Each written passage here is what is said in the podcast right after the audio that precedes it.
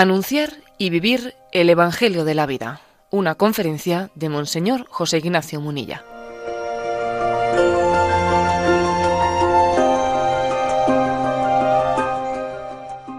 Nueva evangelización y buena noticia. Anunciar y vivir el Evangelio de la vida, de la verdad y de la familia. Como veis, el, ¿eh? el, el título tiene un marco amplio y yo quisiera comenzar diciendo lo siguiente. Aquí hay una contradicción, hay una paradoja, una paradoja. Y la paradoja es que el Evangelio de Jesucristo tiene un mensaje maravilloso ante el mundo en lo que se refiere a la familia, en lo que se refiere a la vida, en lo que se refiere a la vocación al amor, a la sexualidad vivida, entendida como de una manera integrada en la vocación al amor en la que todos hemos sido llamados por Dios en esta vida.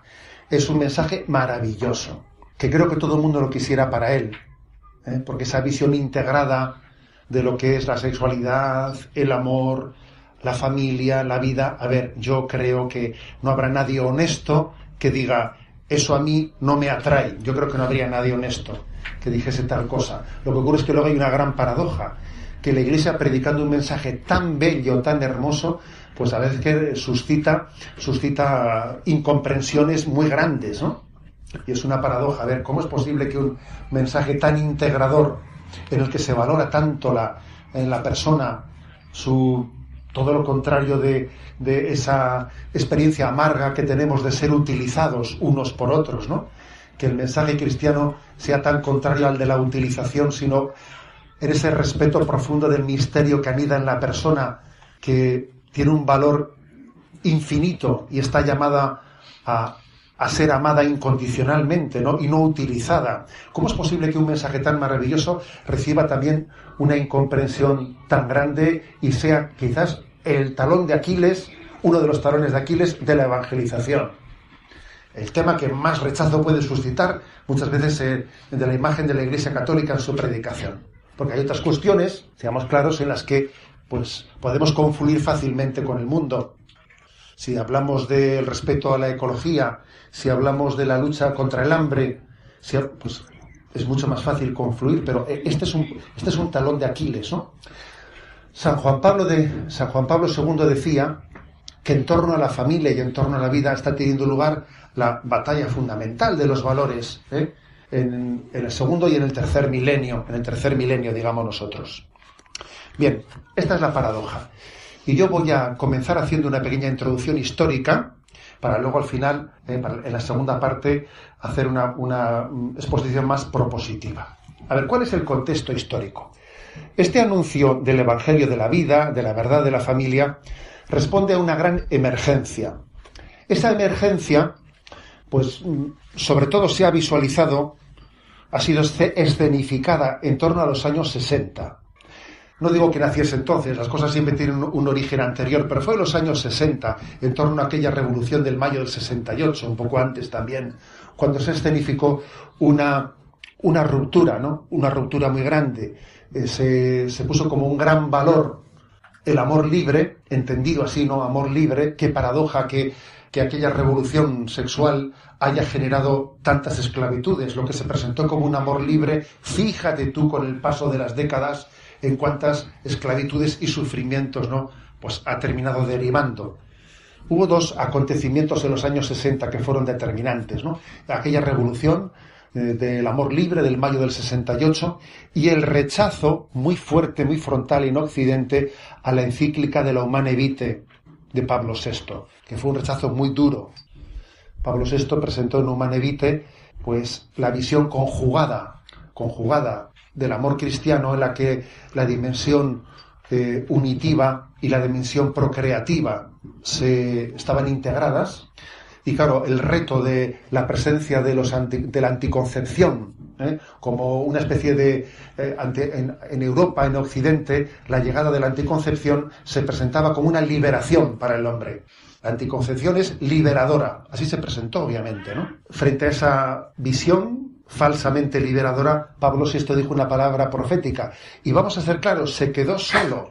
Es uno de los episodios en la historia de la Iglesia en los que la fidelidad a unos principios le puede llevar a un pastor a sufrir un grado de soledad más fuerte. Habrá otros casos, porque la historia de la Iglesia da para mucho, pero hay que decir que en la historia reciente posiblemente fue un momento de fidelidad martirial por parte de Pablo VI. Fidelidad, fidelidad martirial, pues porque mucha gente le decía, es un, un error muy grande el que construyamos una iglesia enfrentada al mundo, la iglesia no puede ser la iglesia de los noes, tiene que ser la iglesia de los síes.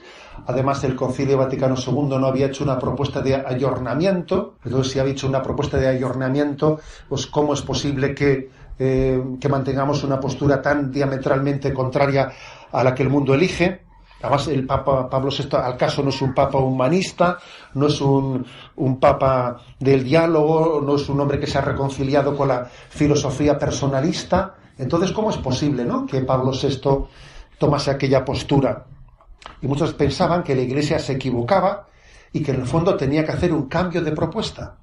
Un cambio de propuesta, que no, que la Iglesia tenía que decir que sí a la anticoncepción y, sí también a una vivencia de la sexualidad también desligada del matrimonio, etcétera, ¿no? Y seamos sinceros, todavía esa crisis no la hemos superado. O sea, hay muchos que siguen pensando lo mismo y también dentro de la Iglesia, seamos claros, hay muchas personas en el seno de la Iglesia que opinan que la Iglesia no puede mantener una postura tan diferente de, de la sensibilidad del mundo. Incluso hay que decir que durante mucho tiempo las facultades de teología y los centros de formación eclesial muchas veces se han formado con un profesorado que ha sido totalmente crítico contra el magisterio de la Iglesia en estas materias, contra la propia humanevite. Y durante muchas décadas se han formado las generaciones de sacerdotes en muchas facultades desde posturas críticas al propio magisterio de la Iglesia. Eso es sorprendente, pero, pero así ha sido. Es verdad que también ese proceso se ha ido superando, pero es verdad. Nos vamos sanando poco a poco, pero no sin contradicciones, no sin contradicciones. La gente popularmente suele decir, aquí dependiendo a qué confesionario te acerques, te pueden decir cosas distintas. Totalmente. Aquí voy al confesionario, voy a otro, voy al de más allá, y dice uno, pero bueno, esto, pero esto qué es esto, ¿no? ¿Qué caos, qué crisis es esta? Es esta, es un, es un misterio, ¿eh? es un misterio tremendo. Yo creo que en gran parte una crisis como esa de recepción del magisterio solo la puede salvar la conciencia de lo que es la revelación, de lo que es la revelación. Porque nosotros tenemos que entender que lo que predicamos no ha nacido de nosotros, no es nuestra sensibilidad, no es nuestra ideología. Hacemos una predicación que no nace de nosotros mismos, sino nace de la revelación de Dios que ha mostrado su camino, se ha mostrado a nosotros. Y la revelación de Dios trasciende los tiempos, trasciende los lugares. Cielo y tierra pasarán, pero mis palabras no pasarán. Y no es la doctrina de Jesús la que se debe de adaptar a los tiempos, sino que son los tiempos los que han de abrirse a la luz del Salvador. Vamos a ser claros. Es que si nosotros pensamos que la doctrina de Jesús tiene que adaptarse a los tiempos, entonces no creemos en la revelación, no creemos en que Dios se ha revelado. Dicho de otro modo, no hay que mundanizar el cristianismo, sino que hay que cristianizar el mundo, que es distinto. Más bien lo contrario, no distinto, ¿no? Pon un pequeño paréntesis, ¿eh? Otro paréntesis. El tema clave es la revelación, ciertamente, yo creo, ¿no? A la hora de salir de esta crisis un poco de recepción, o de que cómo es posible que digamos cosas contradictorias y contrarias, ¿no? ¿Dios ha hablado o no ha hablado? A ver, es que si Dios ha hablado, obviamente construimos la teología, construimos la moral en base a esa revelación de Dios. Y en esa, en esa crisis de, rechazo del magisterio, en el fondo, se llegó también a cuestionar el concepto de revelación, para justificar de alguna manera el por qué nos hemos alejado, hemos justificado el, romper con la tradición. Se llegó a cuestionar el concepto de revelación. Según unas reinterpretaciones, la revelación no sería ya un contenido objetivo que Dios nos revela, ¿no? Sino una cierta ayuda para descubrir la riqueza de nuestra subjetividad. Algún teólogo utilizó la imagen de que la revelación es como la, la imagen mayéutica de Sócrates, es decir, es, es una partera que te ayuda a sacar lo que tienes dentro de ti, pero no viene, no viene de fuera de ti, no viene de más allá de ti, sino que la verdad está en tu interior y tú tienes que dar la luz. Pero obviamente, como os podéis imaginar, eso no es la revelación. La revelación es Dios que viene, que supera infinitamente al hombre y que entra en nuestra historia, se encarna en Jesucristo y nos muestra el corazón del Padre, ¿no? Por eso la clave está en la fe, en la revelación. Nosotros no, no, hacemos una, una, lectura del mundo desde nuestra ideología, sino acogiendo la revelación de Dios. La gran respuesta a esta crisis ha tenido lugar en el catecismo de la Iglesia Católica. Esta creo que es la, clave un poco para, eh, para, contextualizar.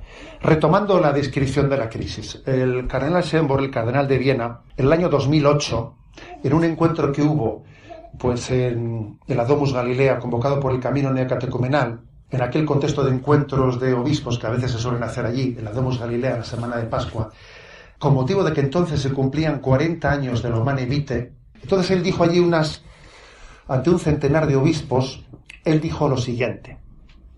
En los últimos 40 años, Europa ha dicho tres veces no a su futuro. En el año 1968, refutando la humana evite, primer no. Veinte años después, en la legalización así en cascada del aborto. Y hoy, decía él, decía, lo decía hace nueve años, hoy con el matrimonio homosexual del cual España fue pionera. Ya no se trata de una cuestión moral, sino de un hecho, ¿no? Y él decía, por ejemplo, en Alemania hoy por cada 100 padres hay 70 hijos y 44 nietos. Decía eso, a ver, en Alemania, hace 8 años, ¿eh? Hace 9 años, de cada 100 padres hay 70 hijos y 44 nietos. En dos generaciones la población se reducirá a la mitad, decía él. Esto es, una, un elemento más. Eh, a la hora de discernir el tema moral, aquí hay una. Eh, como ha pasado suficiente tiempo, también hay, ha pasado el tiempo suficiente para que podamos hacer también un análisis de los efectos. ¿eh? Por sus frutos. Por sus frutos los conoceréis. Ha pasado tiempo suficiente para hacer un análisis. Lo que profetizó Pablo VI no era apocalíptico, como se le acusó, está haciendo un análisis apocalíptico, no, sino que fue profético. La crisis de natalidad ha cambiado Europa, nos ha puesto en una crisis muy grande de identidad social, no hemos sido capaces ni siquiera de hacer una constitución europea, no, no, somos capaces de hacerla. Europa se ha convertido en un gran supermercado, tiene una gran crisis de natalidad, ve que, se le viene encima la inmigración, no sabe integrarla, Decía no, hace mucho Merkel, en una frase que fue emblemática, decía, el problema aquí no es que haya muchos musulmanes, sino que hay pocos cristianos, decía ella, una frase que decía, madre mía, pues ya has dicho algo, ¿eh? ya has dicho algo diciendo eso. Bien, eh, el descenso tremendo, como jamás había ocurrido, ¿eh? pues en una cultura del descenso, el descenso tremendo de natalidad, es una causa-efecto de esta gran herida. Es una causa y es un efecto. De la gran herida del narcisismo, que es el motivo del mayor sufrimiento entre nosotros. Sí, el narcisismo, ese no saber amar, ese no saber amar, ese no saber donarse, ese no saber entregarse, es el gran motivo de sufrimiento de, de, nuestro, de nuestra cultura, de nuestra generación.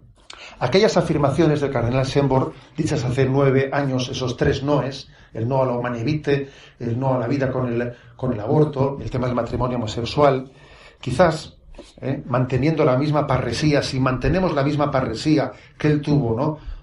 Hace nueve años, diciendo tal cosa, habría que añadir, yo creo que algunos no es más, porque en estos nueve años han pasado cosas también. Yo añadiría otros dos no es más, un cuarto y un quinto. El cuarto es un no a la misma naturaleza, a la misma naturaleza la ideología del transgénero, la expresión de la ideología de género en toda su crudeza es el transgénero. El ser humano tiene derecho a elegir su propio sexo, su propia identidad. ¿eh? Alguno decía con un poco de humor, ¿no? A la porra con los cromosomas fascistas, ¿no? A mí nadie me va a imponer a ver quién, quién, soy yo, ¿no? A mí la naturaleza no me va a imponer mi, mi identidad, ¿no?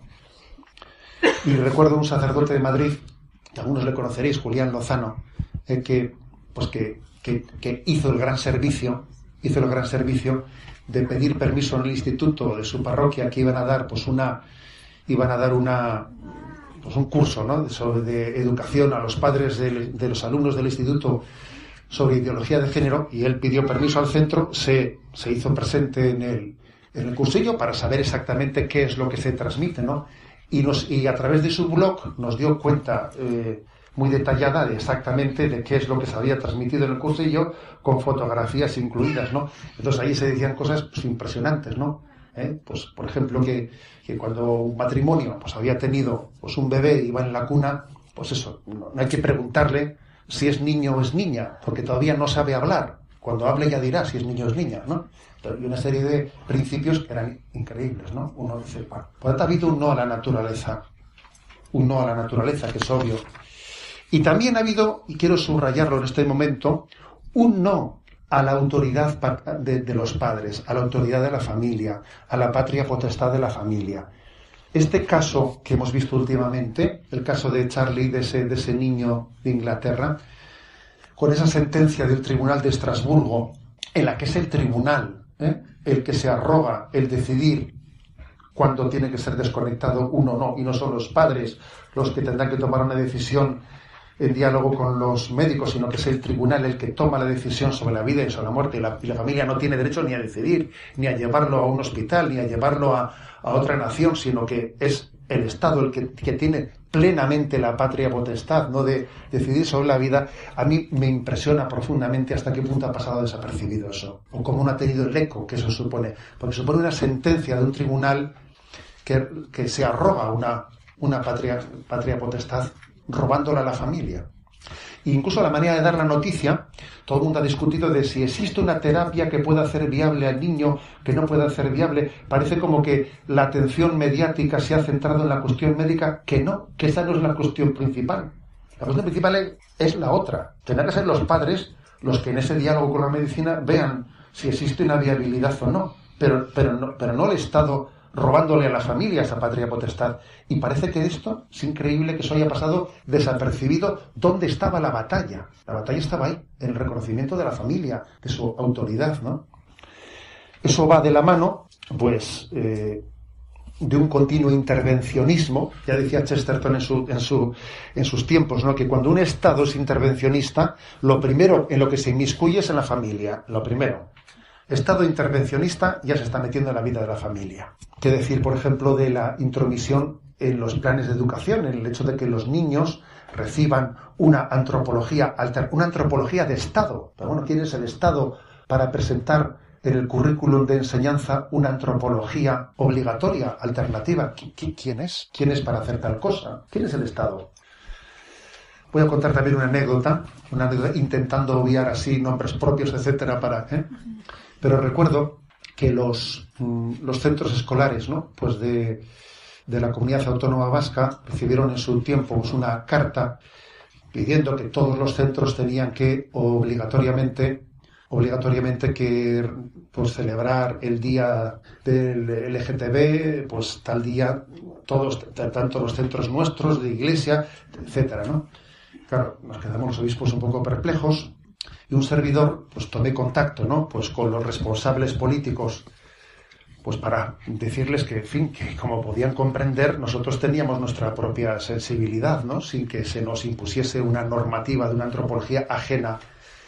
Y me llevé la gran sorpresa de que esa, de esa persona, ¿eh? esa persona, ese responsable de, de esa orden que había sido dictada, ella misma me decía a mí, me decía a mí, no, sí, yo la verdad es que ta, tampoco entiendo eso, ¿no? Tampoco lo entiendo, es que esto nos viene de arriba, ¿no? Dice, bueno, pero de arriba, ¿de dónde es? ¿Eh?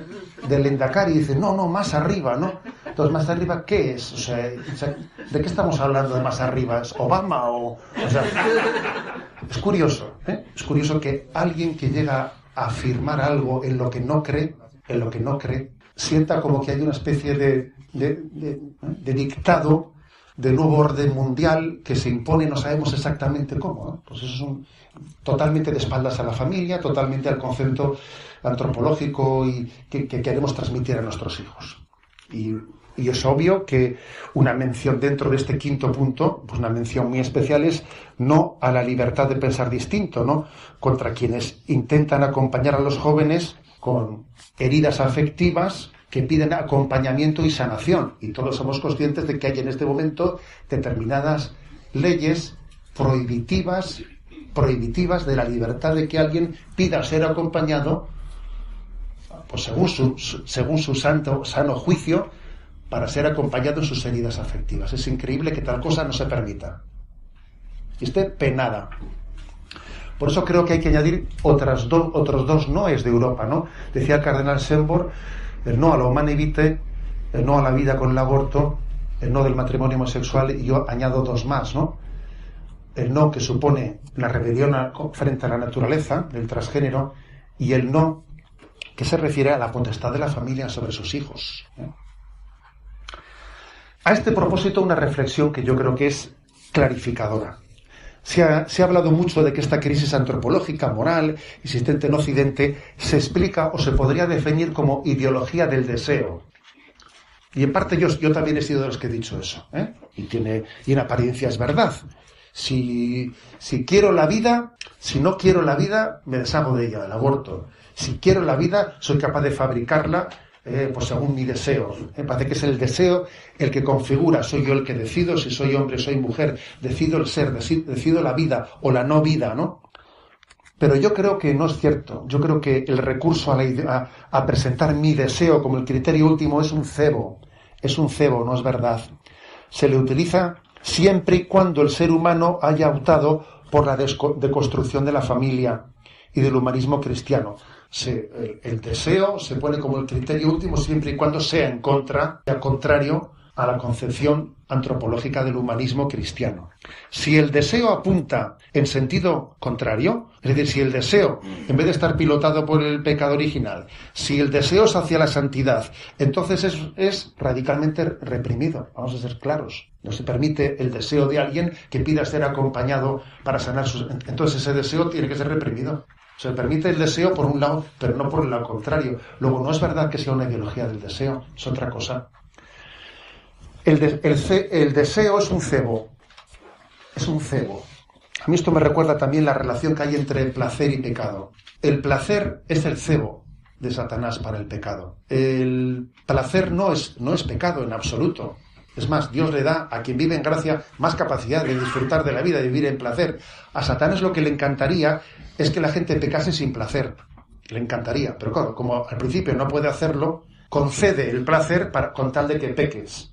Pero la jugada de Satanás sería que alguien no peque y encima no tenga ningún tipo de placer, sino que viva absolutamente amargado, cosa que finalmente suele conseguirlo, por cierto. ¿eh? Al principio cede en el placer y luego al final ya sin placer ninguno uno vive contra, ¿eh? vive en la contradicción del pecado y además no teniendo ningún placer de ello. Pero al principio cede en el placer, también al principio cede en el deseo, ¿sabes? Pero luego se revela contra el propio deseo. Lo que define nuestra cultura no es pues eh, la, la ideología del deseo, sino la dictadura del relativismo, la famosa expresión que nuestro Papa Emérito subrayó mucho. La dictadura del relativismo en pro, en pro de la implementación de un nuevo orden mundial.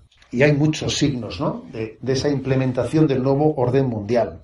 Muchísimos. Pues basta ver, por ejemplo, como Facebook, eh, pues Facebook está castigando a todos aquellos que tienen otra sensibilidad, saca su página fuera. Eh, son, son castigadas las personas que no mantienen esta nueva ideología, son castigadas en Facebook. O los donativos de Bill Gates, pues eh, no sé cuántos cientos millones por la, pues por la esterilización, por etcétera, etcétera, ¿no? El hecho de que la candidatura de España al sillón del Consejo de Seguridad llevase también entre sus eh, entre algunos de sus puntos concretos la aceptación de este nuevo orden de la ideología de género. Eso es así, ¿eh? Es así, no podemos caer en ingenuidades. Existe un nuevo orden mundial y una ideología que se está introduciendo. Y es, y es verdad que nosotros desde nuestra sensibilidad cristiana tenemos grandes puntos de encuentro con la sensibilidad global. Pues por ejemplo en materia de ecología, por ejemplo en materia pues de lucha contra la pobreza y contra el hambre. Tenemos grandes puntos de encuentro, pero no seamos ingenuos, porque al final se presenta una visión unitaria y una concepción de la vida y todo está integrado. Recientemente en una en unos cursos de verano que ha habido en Valencia, pues también yo escuché a un hermano obispo, un hermano obispo que allí intervino, pues una, una expresión pues que yo creo que es ingenua ¿eh? que es ingenua, que es decir, que, gracias a Dios, eh, pues existe en este momento, van en paralelo, se han conjugado pues la agenda, la agenda de Naciones Unidas, ¿no? El magisterio, decía él, ¿no? El magisterio de Naciones Unidas y de la Iglesia Católica. Yo lo escuché y dije, qué ingenuidad, qué ingenuidad decir tal cosa. Qué ingenuidad, por Dios. El hecho de que, de que conjuguemos, seamos capaces de conjugar la visión de la ecología o la lucha contra la erradicación del hambre, de la pobreza, no, no, no quita lo que dice el Papa Francisco, ¿no? Que existe una colonización ideológica, pues desde las agencias de la ONU, de la UNESCO, de la UNICEF, del Banco Mundial, del Fondo de Población, de la Organización Mundial de la Salud. A ver, todo eso, todo eso está ahí. Además, no es que lo diga uno, vete a la web, entra y, y observa que la cosmovisión en la que se, en la que se, en la que se presentan está, está haciendo verdaderamente una, una antropología y una concepción ¿eh? totalmente alternativa. Es como si en una pecera le cambiasen el agua a los peces sin que se diesen cuenta, ¿no? Se cambia el agua por otra cosa y parece que estamos nadando. No, no estamos nadando en agua, estamos nadando en otra cosa. Pues a ver, yo creo que este diagnóstico, este análisis es, muy, es que es muy importante, si no, no sabemos de qué estamos hablando. Y gracias a Dios que tenemos puntos de confluencia, por supuesto, y podemos colaborar en muchos puntos de confluencia, pero sin perder la visión de conjunto de todo. Bueno, entonces, ante esta crisis y ante esta situación, como resulta que estábamos diciendo que eh, el título de la conferencia era Nueva Evangelización y Buena Noticia, la pregunta es, ¿Y cómo lo hacemos? ¿Y cómo lo hacemos? Porque claro, vamos tan, vamos hasta tal punto de que parece que mm, vamos de contra, eso es como el tenista ese como el tenista que está jugando el partido en la línea de atrás, devolviendo pelotas de esas que devuelve pelotas que, parece que está casi fuera, fuera del partido, ¿no? Y tiene una capacidad de devolver pelotas que casi que estaban ya perdidas, pero devuelve una. Es que obviamente el partido hay que jugarlo mucho más cerca de la red. ¿eh? Si juegas a la contra siempre, vas mal, vas mal, porque ¿eh? tenemos que, que jugar el partido en primera línea, ¿no? Entonces, ¿qué decir? Hay respuestas en el campo político meramente reactivas que no nos sirven. ¿eh? Hay respuestas reactivas a este nuevo orden mundial que no nos sirven. Gente que se pone en contra de lo políticamente correcto, pero sin más. Pues yo que sé, por ejemplo, el fenómeno de Trump. ¿eh? Pues sí, es un hombre que, es como la explosión, yo creo, yo, yo lo analizo como la explosión de la sociedad que reacciona contra lo políticamente correcto, contra el nuevo orden mundial, y es reactivo totalmente, ¿no? Ahora, no tiene una alternativa, ¿me explico? No tiene una alternativa, es reactivo, resulta antipático a tope, ¿eh? ¿Eh? pero no, tiene una propuesta. Hay, está habiendo en la sociedad movimientos reactivos, pero que no, no, tienen una globalidad de los valores para poder responder a ello, ¿no? En definitiva, la clave está en tener una visión integrada y coherente de todos los valores. Una cosa es mantener algunos valores determinados, pero otra cosa es enfocar el conjunto de la vida social, familiar, en coherencia con la, integridad de los valores. Y eso solo se consigue a la luz de la revelación. Eso solo se consigue desde la doctrina social de la Iglesia. Eso solo se consigue desde el magisterio de la Iglesia, que tiene una capacidad de, pues de, una visión global de los valores, y no solo de algunos, ¿no? Decía C.S. Lewis, decía que nuestra sociedad se parece al hallazgo en alta mar de, los restos de un naufragio. Tú vas navegando en alta mar y dices, anda, mira, mira, un timón flotando. Dice, anda, anda, mira aquí. Pues aquí está flotando, pues yo que sé, un mástil, restos, un, baúl, cosas que flotan de lo que en un tiempo fue un barco y ahora son restos que flotan aislados unos de otros. Así es nuestra sociedad, que tiene valores concretos determinados, porque los tiene, pero están flotando sueltos y desconexos unos de otros, ¿sabes? Nuestra sociedad sí, en ella sí, sí que encontramos valores determinados, pero desconexos, que no son capaces de conformar una unidad, ¿no? Porque un barco es un proyecto, un barco es un proyecto. la primera respuesta es que necesitamos de la, de la revelación del magisterio de la Iglesia para poder tener una alternativa. Si no, yo veo que este mundo no la tiene.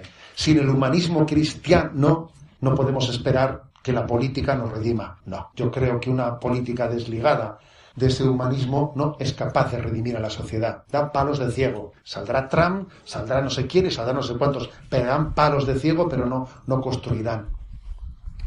También creo que tenemos que aprender de nuestros errores. Y ahora voy un poco, si queréis, al miollo de lo que quería decir. Hay que aprender de nuestros errores, de lo que sucedió con el rechazo frontal de la humana evite. ¿A qué me refiero? Pues que la generación, las nuevas generaciones en las que el principio de autoridad, que antes era incuestionable, ha entrado en crisis, ya no les basta con invocar meramente la obediencia a la voluntad de Dios para aceptar una moral. No basta meramente con invocar la inmoralidad de separar lo que Dios ha unido. ¿eh? No, sino que es necesario estimular esa recepción iluminándola con argumentos que ayuden a entender que la voluntad de Dios coincide al milímetro con el bien antropológico del hombre.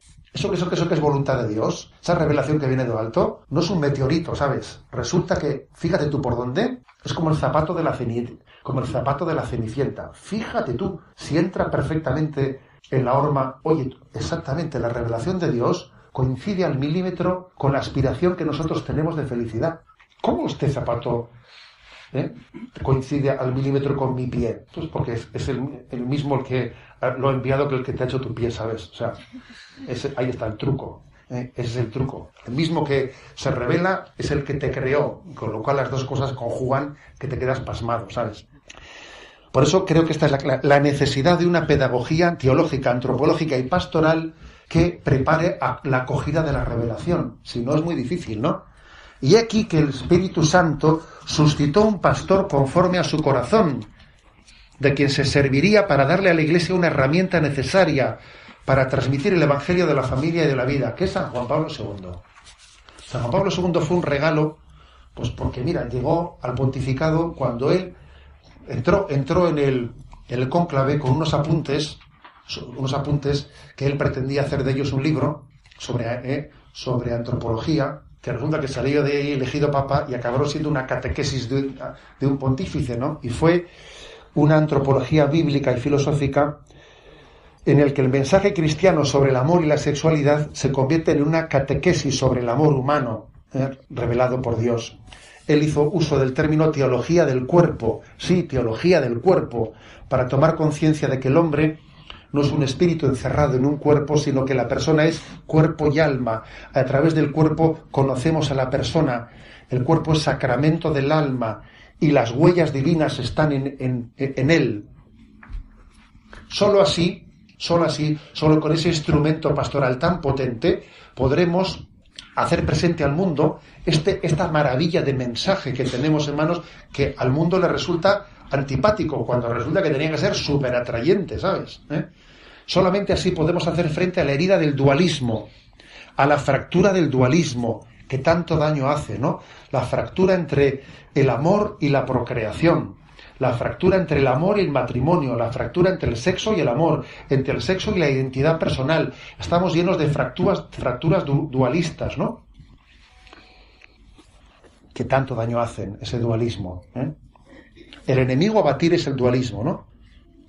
Fijaros que, por ejemplo, qué paradojas. Estamos en una sociedad que tiene la, tentación de evadirse a una espiritualidad desencarnada, pues eso, hagamos yoga o yo que sé, o reiki, ¿no?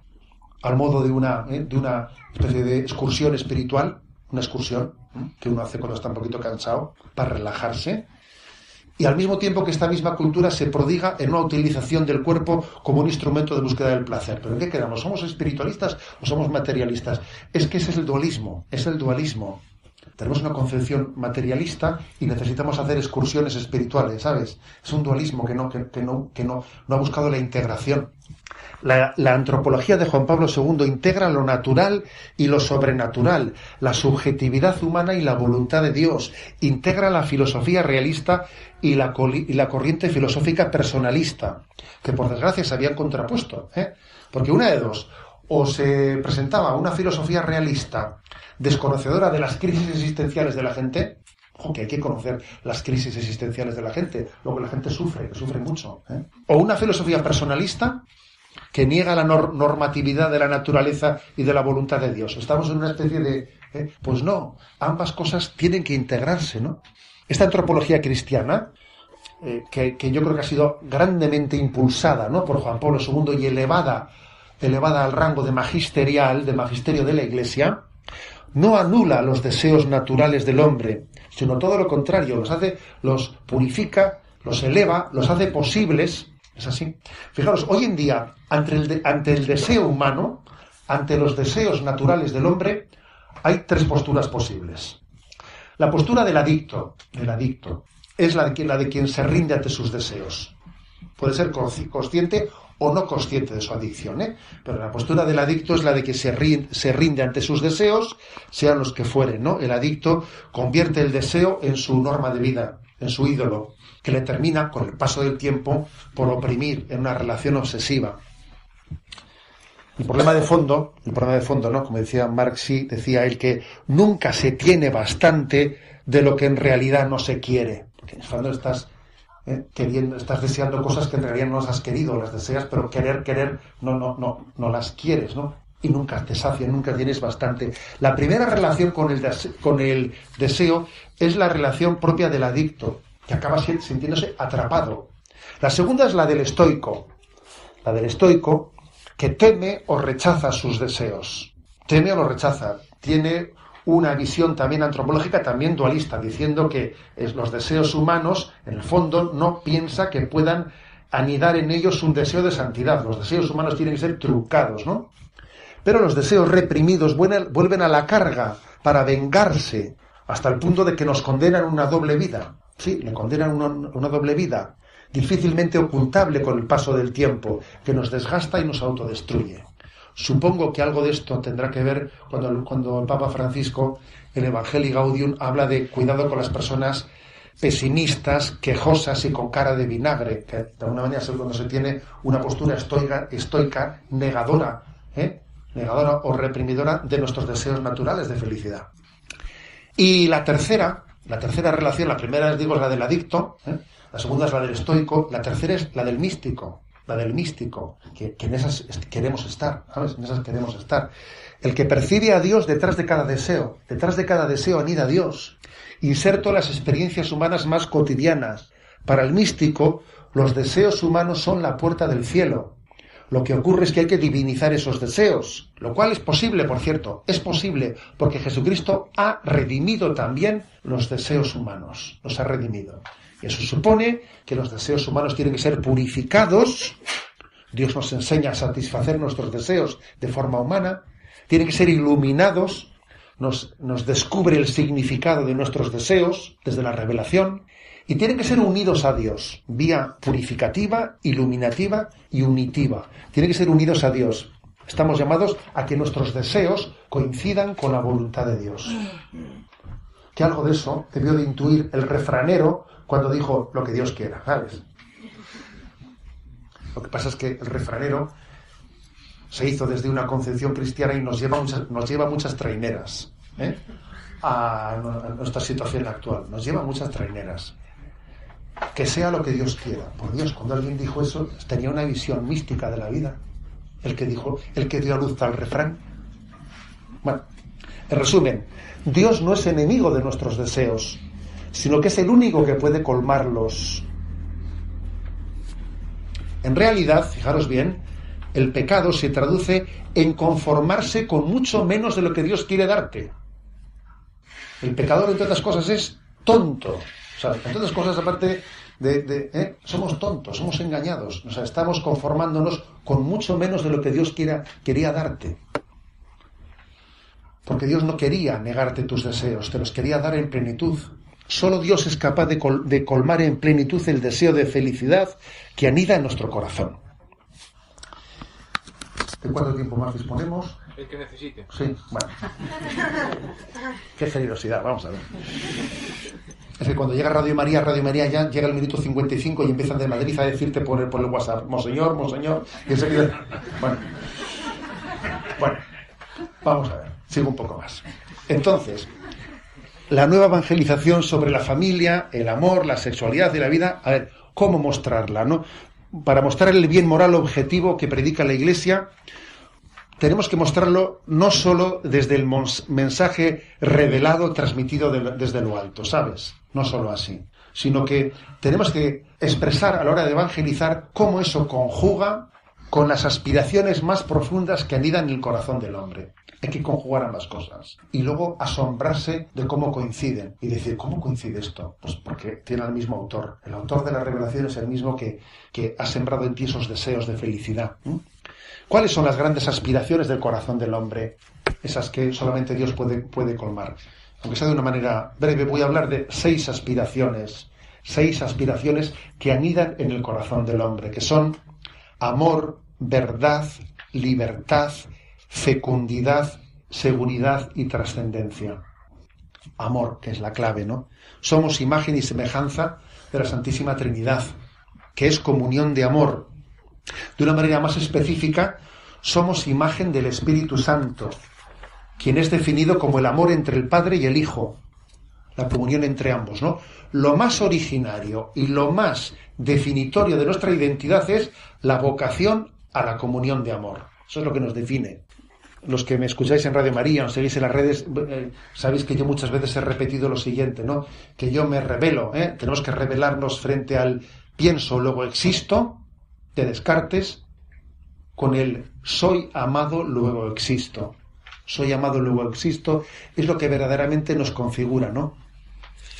Decir que los grandes enemigos para esta vocación al amor, los grandes enemigos son el narcisismo, el pansexualismo, el eros desligado del ágape y, y la desconfianza. Cuando el hombre y la mujer no, por, motivo de estas heridas, no pueden amar, sin embargo, intentan, lo intentan, ¿eh? lo están intentando, aunque no lo consiguen, y mendigan afectividad. O sea, el hombre, aunque no sepa amar bien, lo está intentando. No puede dejar de intentarlo, eso es imposible. Es un deseo natural. Y aunque tenga una herida que le impide hacerlo, intentarlo está intentando continuamente. Voy, choco, voy, choco, voy, choco. Es mendigo afectividad, mendigo afectividad, me pego tortas, me pego tortas, pero no puedo dejar de intentarlo. Es, es impresionante, es un deseo natural que solamente Jesucristo nos educa en el amor. Jesucristo y Cristo crucificado nos educa en el amor y, el amor de ágape el amor de ágape, de donación, de entrega que Jesucristo ha llevado a cabo en la cruz es el único que es capaz de conducirle a ese Eros que se está pegando tortazos con la puerta y no sabe entrar, de conducirle por la puerta adecuada, por la entrada adecuada, ¿no? Entonces, Jesucristo es el que nos enseña a amar. No solo Dios es amor, claro, es que como es amor, solo Él puede enseñarnos a amar. ¿Quién otro podría hacerlo? Solo Él que es amor. Ese es el primer gran deseo. El segundo es el deseo de verdad.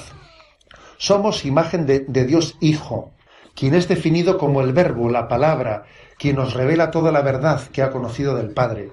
Por eso nosotros tenemos capacidad y vocación para conocer la verdad, gracias al entendimiento con el que hemos sido creados. Hemos sido creados para la verdad, porque somos imagen del Verbo. También aquí hay una gran enfermedad, la enfermedad de, que nosotros exista falta de hambre y sed de verdad, de que sustituyamos la verdad con mayúsculas con las verdades con minúsculas, de que busquemos verdades prácticas y que nos resulten eh, prácticas, ¿no?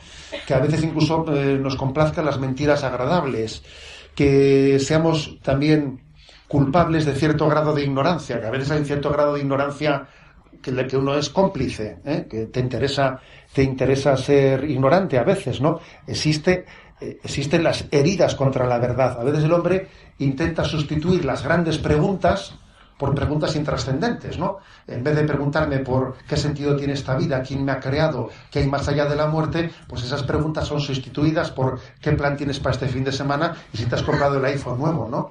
Entonces dicen, hombre, es que, claro, eso también será verdad, pero es una verdad, vamos, que es muy con minúsculas, ¿no? O sea, la traición contra la verdad se suele hacer cambiando las mayúsculas por las minúsculas, ¿sabes? ¿Eh? Las verdades intrascendentes, prácticas, pero que obviamente, obviamente, Cristo nos revela, nos revela la verdad plena que es Dios. Solo Dios es capaz de, aspirar a la verdad. Y creo que Él también, que Jesucristo, está en nosotros dándonos deseo de verdad.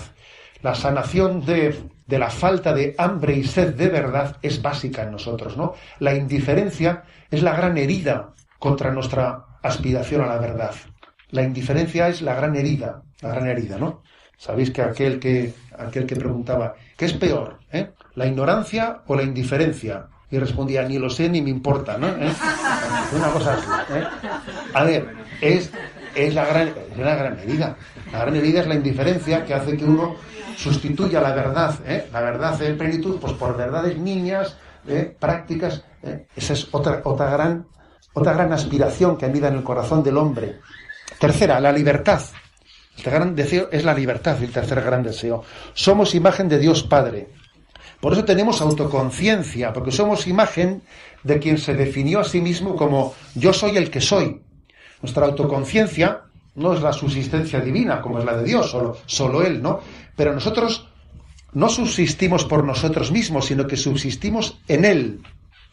Pero sin embargo, aunque subsistamos en Él, nos ha creado de manera que tengamos conciencia de nuestra dignidad, de que nos autodeterminamos, de que somos libres. O sea, el hombre está llamado a crecer en libertad, a tomar opciones, a llevar el timón de su vida. Dios quiere que llevemos el timón de tu vida. No solo que no rompas platos, ¿sabes? No, no basta con no romper platos. Dios quiere que gobiernes la cocina, que es mucho más. O sea, lo cual quiere decir que gestiones, que forma parte del deseo del hombre, ¿no? El deseo de libertad. Existen eh, palos, palitos contra ese deseo de la libertad que nos hacen mucho, mano, mucho daño, ¿no? La desvinculación del bien y la verdad. Jesús nos dice, la verdad os hará libres, ¿no? La desvinculación de la verdad y, y, la, y la libertad. Lo cierto es que el hombre moderno, en nombre de la libertad, se ha hecho esclavo, queriendo buscar la libertad sin poder conseguirlo, igual que el amor, se ha hecho esclavo. Nuestro mundo que tanto ensalza e idolatriza la libertad está lleno de adictos. A ver cómo se explica eso. La estatua de la libertad es una gran aspiración del hombre y sin embargo estamos llenos de adictos, de esclavos. Lo cual quiere decir que no basta con aspirar a la libertad, sino que también la libertad necesita ser liberada. Cristo ha venido para liberar la libertad esclava. Cristo es nuestro libertador. Solo la gracia del Espíritu Santo puede solucionar el conflicto central de la personalidad humana entre libertad y obediencia. Ese conflicto entre libertad y obediencia, solo el Espíritu Santo lo puede suscitar, eh, solucionar. El que a la Virgen María le llamemos la esclava del Señor, el que sea el ser humano la mujer más libre de toda la historia y sea la esclava del Señor, esa conjugación solo la gracia puede realizarla. Solo Dios es capaz de colmar la vocación a la libertad. En cuarto lugar, el cuarto gran deseo es el deseo de fecundidad. El amor siempre es fecundo por su propia naturaleza. Y en sí, nuestra autoestima depende en buena manera de la fecundidad. Y de hecho suele ocurrir que cuando un matrimonio pues tiene la sorpresa de la esterilidad, porque no, se, no, eran conscientes de que, de que tendrían algún problema para la fecundidad, suele crear una crisis, una crisis muy natural en un matrimonio, hasta que descubra otras formas de fecundidad que Dios tenía pensado para ellos. Existen otras formas de fecundidad. O sea, que la fecundidad está inscrita en la naturaleza humana. Y uno tiene que ver de qué manera Dios me quiere fecundo en el mundo, ¿no? De qué manera me quiere. Insisto en esta vocación a la fecundidad. El Papa Francisco decía no hace mucho en un encuentro con consagrados que el voto de castidad debe de ser un voto de fecundidad. Es así, la esponsalidad se traduce en maternidad y en paternidad inmediatamente. Pues en tantísimas cosas, en la relación con los demás, en la capacidad de entrega, de ayuda, ¿no? Porque se traduce en una donación amorosa, en no enterrar los talentos, en dar la vida, en dar la vida, porque la vida solo merece la pena para ser dada, ¿no? Y para ser entregada por un ideal. Pero también es lógico que esa fecundidad que tenemos todos dentro de nosotros tiene que ser purificada. Decía eh, cuando todavía no era papa, en los ejercicios espirituales que dio entonces Cardenal Bergoglio a la Conferencia Episcopal Española, poco tiempo antes, ¿no? De ser papa, decía, querer ser fecundos es un deseo legítimo, es un deseo natural, pero el Evangelio tiene sus propias leyes de legitimación. Es como si dijera, serás fecundo si eres humilde, si tienes conciencia de que uno es el que siembra y otro es el, que cosecha. O sea, Dios quiere que seamos fecundos, pero tiene que ser una fecundidad no triunfalista, ¿sabes? Porque a nosotros nos gusta la fecundidad triunfalista. Nos gusta, ¿eh? No, y Dios no nos quiere dar esa fecundidad triunfalista. Es una fecundidad purificada. Dios no suele querer que tengamos éxito, quiere que demos fruto, que no es exactamente lo mismo, ¿no? A ver, no, no es lo mismo. Dios quiere. Entonces, la, fecundidad que, Dios quiere darnos no es la triunfalista. Y también tiene que haber una purificación, una purificación importante. Por ello, Dios nos hace valorar la fecundidad de una manera distinta como la valora el mundo. Distinta. ¿eh? Quinto deseo. El deseo de seguridad que anida en el corazón de todos nosotros. Dios nos ha creado con un instinto de conservación. El deseo de paz, ¿eh? el deseo de paz y de justicia a nuestro alrededor, ¿no?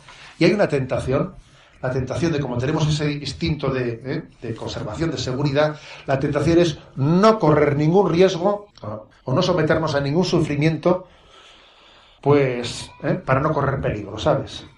Ese es un riesgo. Es decir, yo, como, como tengo ese instinto de, buscar la paz ¿eh? y de conservación y de seguridad, pues mira, dimito de meterme en líos ¿eh? que, me puedan, ¿eh? que me puedan poner en riesgo. Y la respuesta es otra. La respuesta de cristiana es que existe una virtud de la prudencia, ¿no? Que regula el encuentro entre el deseo de seguridad y la llamada de Dios a transformar el mundo. ¿Los santos han sido imprudentes? No. Los santos han buscado su seguridad. A ver, los santos han buscado la voluntad de Dios conjugando conjugando la parresía, el atrevimiento máximo, eh, pues también con la virtud de la prudencia. Pero este mundo quiere que ese deseo de seguridad se traduzca en dimitir del deseo de transformar el mundo, ¿sabes? Deseo de seguridad es me quedo en casa y cierro mi vida, blindo mi vida para no meterme en líos. Y el Señor quiere que, que tengamos, sí, que por supuesto, ¿no? Que conduzcamos el deseo de seguridad, pero no haciéndolo incompatible con la llamada a la transformación del mundo, con una virtud de la prudencia que a veces discernidas no es fácil, pero que integra ambas cosas. Por eso la respuesta última de ese deseo de seguridad la tenemos en Dios. Dios es mi alcázar, mi baluarte, y todos los salmos dicen, no, fiado en Él, fiado en ti me meto en la refriega, confiado en ti asalto la muralla. O sea que emprender cosas muy atrevidas no va en contra del, instinto de seguridad. Siempre y cuando Dios sea tu seguridad, ¿sabes? Si no, claro. Y por último, el deseo de trascendencia. El hombre tiende al infinito. Y sin embargo somos totalmente limitados. El hombre es limitado menos en su deseo de felicidad, que hay ese infinito, tú. ¿eh? somos conscientes de que esta vida no puede saciarnos. Entonces, yo suelo decir cuando veo esto, ¿cómo es posible que hayamos sido creados así? ¿Se ha equivocado la evolución o qué? El que crea únicamente, ¿no? Pues en, en, este mundo, en criterios de una evolución, tendrá que reconocer que la evolución se ha equivocado con el hombre. Porque según la evolución, el proceso evolutivo adapta la especie al medio. Pues con nosotros se ha equivocado porque nosotros tenemos un deseo de felicidad que el medio no lo satisface. Entonces es como si llevásemos un, un motor de Boeing ¿eh? en, un, en, un, chasis de SEA 600. Entonces, ¿por qué me han puesto un motor así en un chasis como este? Habría puesto un motor más sencillito, ¿eh? porque digo yo que la, que la, evolución se ha tenido que equivocar. ¿Por, ¿Por qué me han hecho un deseo de felicidad que luego es insatisfacer, que no se puede satisfacer en esta vida? La evolución se ha equivocado. Según esa teoría, la evolución se ha equivocado. Pero es que la teoría de la evolución no, no, no, da más que una parte pequeñísima ¿no? de, de la fotografía completa de la creación. Y es que el hombre ciertamente en hay una desproporción. La desproporción de su deseo de infinitud comparando con nuestra limitación tan grande. Esa desproporción solo se resuelve en nuestra vocación a la vida eterna. Esa ecuación que no hay quien la resuelva solo se resuelve en la vocación a la vida eterna. No hay otra, no hay otra. No hay otra. Entonces el hombre seguirá escapándose, haciendo escapar, como digo yo, excursiones de fin de semana, ¿eh? para espiritualizarse un poco, ¿no? Para intentar hacer un puente entre el mundo material y el trascendental. Pero la respuesta es la que dice San Agustín, nos hiciste Señor para ti y nuestro corazón está inquieto hasta que no descanse en ti. Santa Teresa de Jesús lo dijo con tres palabras, solo Dios basta. A San Rafael Arnaiz le bastaron con dos, solo Dios. ¿eh? Y en realidad a la Sagrada Escritura le basta con una, que es Dios. qué es así? Porque Dios es, siendo infinito, es infinitamente sencillo.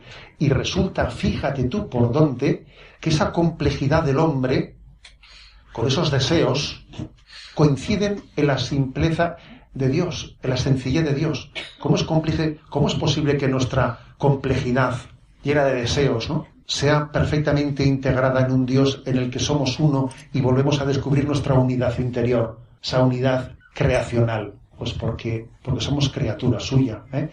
Por eso creo que la, que esta nueva evangelización a la que estamos llamados está llamada a mostrar esto, de cómo la, todas las inspiraciones del hombre encuentran y solo en Dios pueden encontrar la, su plenitud y su, su ser plenamente saciadas. Así finaliza en Radio María la conferencia de Monseñor José Ignacio Munilla titulada Anunciar y vivir el Evangelio de la vida. Pueden pedirla a través de la página web www.radiomaria.es o en el correo electrónico pedidosdeprogramas@radiomaria.es.